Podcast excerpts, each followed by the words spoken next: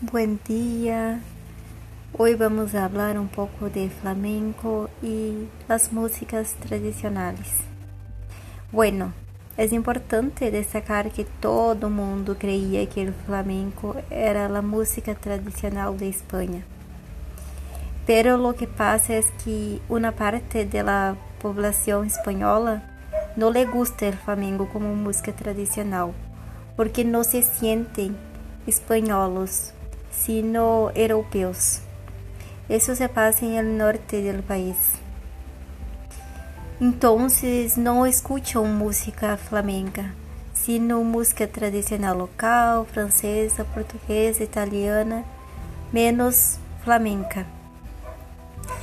Este caso também podemos comparar com o Brasil, cuja música tradicional y la principal música es el samba, pero no es una canción que guste a todo mundo. Uh, podemos hablar entonces del Rio Grande do Sul, por ejemplo, donde la música tradicional uh, es la música gaúcha. E la samba não se toca muito aqui, pero se toca mais em Rio de Janeiro, então, como o Brasil é um país enorme, uh, temos várias, vários estilos musicais que é tocado em el país.